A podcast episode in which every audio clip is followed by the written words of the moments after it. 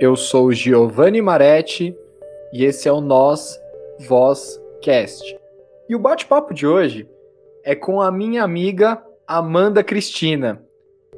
Boa noite. É um prazer enorme para mim estar aqui com você.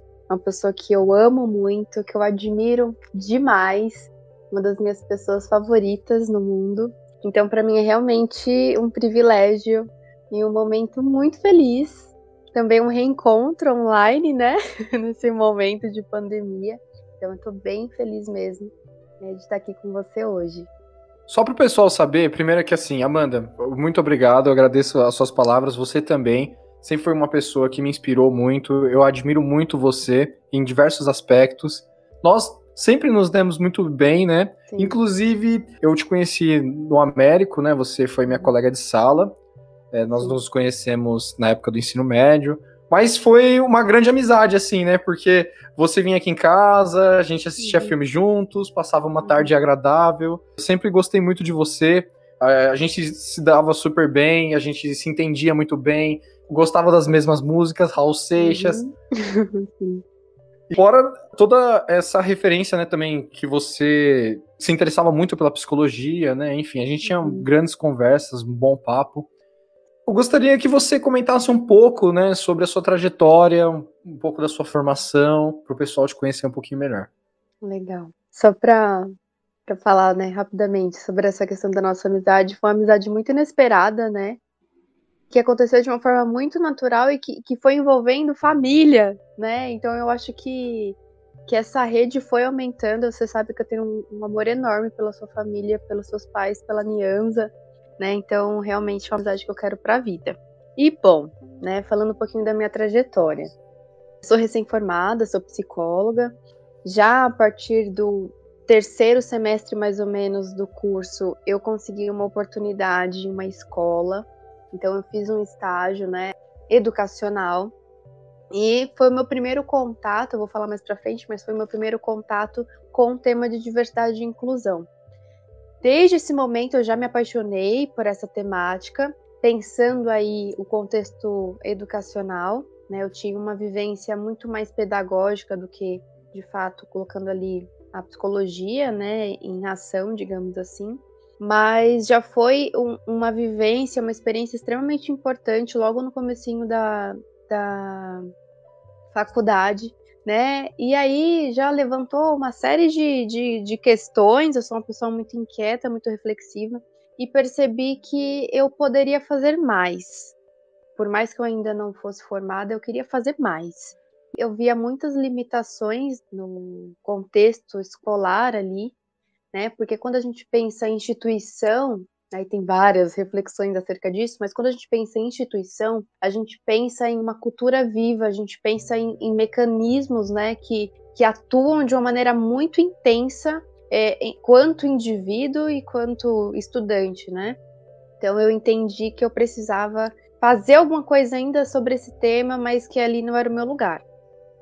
E aí, em 2017, já mais para o final do ano, eu consegui uma oportunidade num grupo educacional gigantesco, né, nível é, é, mundo, mundial, e foi meu primeiro contato com o mundo corporativo, né, e a gente que já tem uma, uma visão mais crítica desse, de, desses universos, para mim foi assim um choque, porque a gente sabe, né, que, que o mundo corporativo organizacional é muito de novo, nessa questão da cultura viva, ela é muito específica, ela é muito delicada, muito sensível. E aí se deparar nas relações que são geradas, né, criadas aí nesse ambiente corporativo, foi assim um divisor para mim, né? Eu, eu vi, eu comecei a ver o mundo de uma outra forma porque, né, as relações são bem delicadas, digamos assim.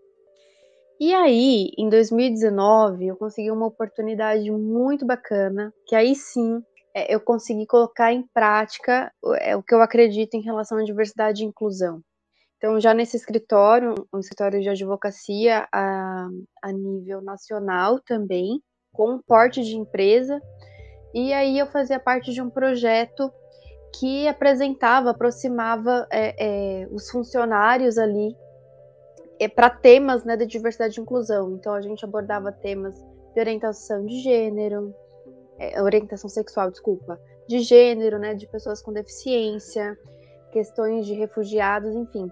E aí eu, eu, era responsável por fazer a escolha do material que ia ser publicado, que ia ser compartilhado. Então, um monte de documentário que a gente conseguia colocar, né, é, simultaneamente para todas as unidades. Então, já comecei a me envolver nesses temas de uma forma mais intensa. E hoje eu trabalho na, numa empresa também a nível nacional. E hoje consigo colocar ainda mais em prática a questão da diversidade e inclusão com palestra, com ações de comunicação interna. Então, por exemplo, palavras capacitistas que a gente não faz ideia que tem esse cunho e a gente utiliza. Então, falar, ai, meu, que mancada. Não é interessante, né, utilizar a palavra mancada. É, ah, eu tô sem. Se a gente tivesse braço para fazer esse projeto, também é um, um termo capacitista. E assim, o, interessante. Ou até alguns pejorativos, assim, ó, você tá cego? Exato. Gente que fala assim, é melhor ouvir isso do que ser surdo. Tem uma série de termos que a gente né, utiliza, ou já ouviu, ou já falou, né? Então, assim, a gente consegue fazer essas ações e mostrar. Não é no sentido de punitivo, do tipo, ah, Giovanni, você tá falando isso. Não é isso. Mas é tipo assim, ó, eu te mostro o porquê que não é legal, né? Então, a informação, a gente acredita nisso, que a informação ela é, é uma chave para que você mude pequenos comportamentos que vão contribuir sim para um convívio mais, mais agradável e diminuir né, essas pequenas violências que, que os grupos né, minoritários, que não tem nada de minoria, né, que a gente bem sabe, vivenciam. Então eu estou bem feliz, eu gosto muito do que eu faço e também sinto a psicologia muito, muito viva né, nessas ações. Então eu vejo a empresa, né, as empresas de uma forma geral, como uma ferramenta extremamente potente para que a gente consiga diminuir a discriminação que a gente vivencia, sabe? Não, na minha visão, não existe separação do que é indivíduo, é, empresa e sociedade no que diz respeito a essas violências. Não dá para a gente viver numa empresa que tem valores que deixam bem claro a importância da diversidade e da inclusão, e eu ser uma pessoa extremamente discriminatória eh, no meu convívio social, social, né? Eh, desculpa, no meu convívio pessoal, né? Então, fazer eh, esse movimento para mim assim é, é muito bacana. Perfeito, porque assim, né, você conseguiu conciliar, né, esse, esse seu trabalho com uhum. uma perspectiva de algo que você já tem em mente eu gostaria que você também comentasse um pouquinho daquele seu TCC que você chegou a fazer, né, em conjunto Legal. com uma colega, que eu achei que ficou muito bacana. Além de algo que serve e conversa muito, né, com a minha área, a área da educação, uhum. bem pedagógico, bem completo também esse trabalho. Eu gostaria que você comentasse um pouco. Legal. O nosso tema, o título do nosso tema, foi Saúde Mental e a Construção Estrutural do Sofrimento, o caso de uma professora em readaptação. Eu vou tentar sintetizar aqui as ideias eh, mais é, chave né, do trabalho para que a gente consiga conversar. Então, assim, como você viu, foi um trabalho longo, a gente se dedicou muito. A nossa ideia era fazer um trabalho realmente com professores ou professoras que estivessem passando pelo processo de readaptação e com recorte para o ensino médio na escola pública. Porque a gente entendia que esse era um recorte mais específico e a vivência do professor ou professora da rede pública e no ensino médio tem as suas diferenças aí para o modelo, né, para o formato particular. Então a gente queria fazer realmente esse recorte que a gente entendia que ia vir alguma coisa social, talvez é, emergisse alguma coisa relacionada à violência e tudo mais. A gente até faz essa, essa discussão ao longo do trabalho. Mas eu acho que o que é mais bacana é, de resultado que a gente encontra no trabalho é entender que o processo de adoecimento dessa professora se deu por, por um conjunto de fatores sociais e de como a gente se estrutura na nossa sociedade e que foi ao pouquinho, de pouquinho em pouquinho contribuindo para que ela ficasse, né, ela adoecesse. Então a gente encontra um recorte de gênero, um recorte relacionado a ela ser uma mulher, né, na, na profissão de pedagoga, de professora, Então, na nossa estrutura social, a gente observa que as profissões relacionadas ao cuidado, então, por exemplo, psicólogas, enfermeiras, cuidadoras de idosos, professoras da, da educação básica, principalmente, têm uma baixa valorização. Então, esse contexto de desvalorização está muito relacionado ao papel da mulher na sociedade. Então, à medida que a mulher sai de, da casa, né, sai do contexto familiar, daquele núcleo de cuidado, né, então faz comida, cuida do filho, etc., e vai para o mercado de trabalho, a gente vai observar um número muito maior de mulheres nessas profissões que eu citei. É claro que existem homens, né, mas a gente vai ter uma maioria é, de mulheres relacionadas à, à, psicologia, à educação básica. E se a gente for olhar até no, no sentido social, as pessoas até veem com maus olhos o homem que trabalha na educação infantil. Quantos homens, por exemplo, você conhece que dá aula pro prezinho? Ou homens que fazem pedagogia, né? Você olha para o curso de pedagogia. Exato, exato. Você abre uma sala, você vê o quê? Uma, a maioria é mulher. Então, isso também diz muito da nossa história, do nosso contexto. A questão do status, né, do prestígio social que a professora recebe é muito baixa. O Brasil é um dos países em que menos se valoriza a profissão do professor ou da professora, como tudo isso está relacionado ao, ao, processo de adoecimento dessa professora. Então, acho que esse foi o grande, a, a nossa grande sacada de falar, não, peraí, não é só sobre ela ser professora no ensino médio da escola pública, é sobre ela ser mulher, ser mãe, ser esposa, estar no nosso contexto socioeconômico e político, sabe? Então, assim, é, é um trabalho que realmente enche a gente de orgulho, é um trabalho que mexeu muito com a gente, né, pela, pela importância mesmo dele e as reflexões que a gente vai tirando, né, porque é a questão salarial, a questão do prestígio, tudo isso está relacionado à forma como o nosso próprio Estado valoriza a educação. Bom, eu não preciso nem entrar muito no mérito disso, que a gente já está cansado de discutir sobre isso, mas a gente precisa começar a olhar adiante disso, porque isso é um problema muito sério e que afetou a vida dessa professora em particular que a gente estudou, mas que afeta a vida de tantas outras profissionais e, né, enfim. Então é um trabalho que a gente se orgulha bastante. Não, e é assim, é um trabalho feito por mulheres, né? Você, enquanto uhum. mulher, produzindo Sim. um conteúdo que tem total. que é tudo a ver com, com a mulher na, no, no mundo da educação e da atualidade, né? No trabalho. Sim. E eu gostaria de saber de você, né? O, o que, que você. Quais são os seus planos? O que, que você está fazendo atualmente, né? Enquanto profissional. Então, é, nesse momento, eu estou ingressando num, num, projeto muito especial. Estou fazendo parte de uma rede comunitária e virtual sem fins lucrativos, né? Então eu vou prestar atendimento voluntário nessa rede. E também estou com agenda disponível para atendimento particular. É uma grande paixão minha, psicologia clínica. E também amo muito o que eu tenho feito em diversidade e inclusão. Então, poder equilibrar esses dois mundos para mim é assim maravilhoso. Estou num momento bem bacana, quero quero e estou estudando bastante.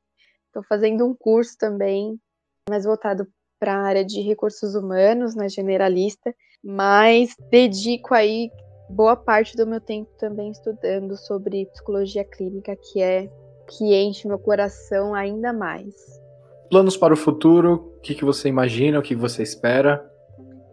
Olha, Gi, pensar em futuro nesse momento de pandemia, confesso que para mim é um pouco difícil. Acho que fica até a reflexão, não tem como eu não, não trazer isso, né? De como pensar em longevidade, pensar em 10, anos daqui em diante, enfim, como pode ser desafiador, não só para mim, mas para tantas outras pessoas, né? É um momento em que as pessoas estão lidando com perdas, com medo, umas mais, outras menos, né? Mas é, é, fica essa reflexão. Mas eu, quanto Amanda, espero sim que daqui a alguns anos eu esteja uma agenda bem estável, que eu esteja ajudando o máximo de pessoas que eu possa alcançar. Maravilha. E agora me conta, o que, que a Amanda do passado fazia que a Amanda do presente hoje não faz mais? Nossa, o que eu fazia antes e não faço mais, exagerar na autocobrança. Hoje eu me permito errar, eu me permito aprender. Eu sou literalmente a pessoa que ri dos próprios erros, é claro, quando isso é cabível, né? Não sou doida também. Mas... Um pouquinho, é minha amiga, vai, um pouquinho. Mas eu me permito rir de mim. Antes eu não fazia isso, sabe? E entender que eu posso errar, entender que eu posso aprender. E aí, até pensando nisso, o um exemplo muito engraçado que aconteceu comigo esses dias, né? Que agora eu tô voltando pro Instagram, eu não dava tanta atenção para isso, e fui voltar, né? E aí, nisso de, de ver filtro, fiquei super empolgada vendo os filtros novos e faz cara com botox, enfim, me divertindo, né? E aí falei, não, agora eu vou usar para divulgar meu trabalho, né? Vou usar direito esse negócio. Aí fui, postei meu cartão digital, né? Para atendimento online e tudo mais. E aí me mandaram uma mensagem sobre, né, respondendo ali meu cartão. Aí nisso, que eu não tô habituada à ferramenta, fiquei olhando para a tela, não tava entendendo muito bem o que que eu clico. Fazer chamada de vídeo com a pessoa, não é mesmo? Por que não? pois bem, cliquei, até eu entender o que estava acontecendo, a câmera abriu, e é bem aquela cena que vai de baixo para cima, né? Então tava tipo meu nariz na tela, aquela meu queixo, aquela coisa bem, bem nada a ver. E para piorar, meu amigo Giovanni, eu não conseguia desligar a chamada. Meu Deus! Quantos anos você tem mesmo? Desculpa. 24. e aí, olha a ideia. Eu pensei, eu vou bloquear meu celular, porque o Instagram deve ser muito gente boa. E ele entende. Olha isso. E ele entende que se eu bloquear a tela, ele, eu não quero conversar, eu não quero continuar a ligação. E aí eu não por isso, Por isso que eu já perguntei a idade, né? Porque Meu eu sei, Deus eu sei a resposta, mas para as pessoas saberem. Você tem noção? E aí, né, né, eu comecei a ficar desesperada, porque, meu, pensa. E aí eu tive que pedir pra pessoa, eu falei, fulano, você pode, por gentileza, desligar a chamada, porque eu não tô conseguindo. Só que nisso eu, eu suava. Eu não tava preparada para aquela ligação. A foi ligação. um erro. E ainda você liga e ainda pede pro cara desligar pedi. ainda. Mas foi cômico, né? Lógico, depois, depois que você vê que tá tudo sob controle, aí eu ri demais, mas na hora. Não, meu né? Deus, que mico.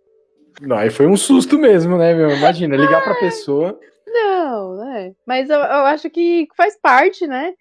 É, é como você brincou, de qual a sua idade mesmo, mas, meu, tem hora que a gente vê que a gente. Se a gente não tivesse atualizando, não tiver atento, a gente ia passar para trás, fácil, né? Porque é muita coisa assim que é difícil acompanhar.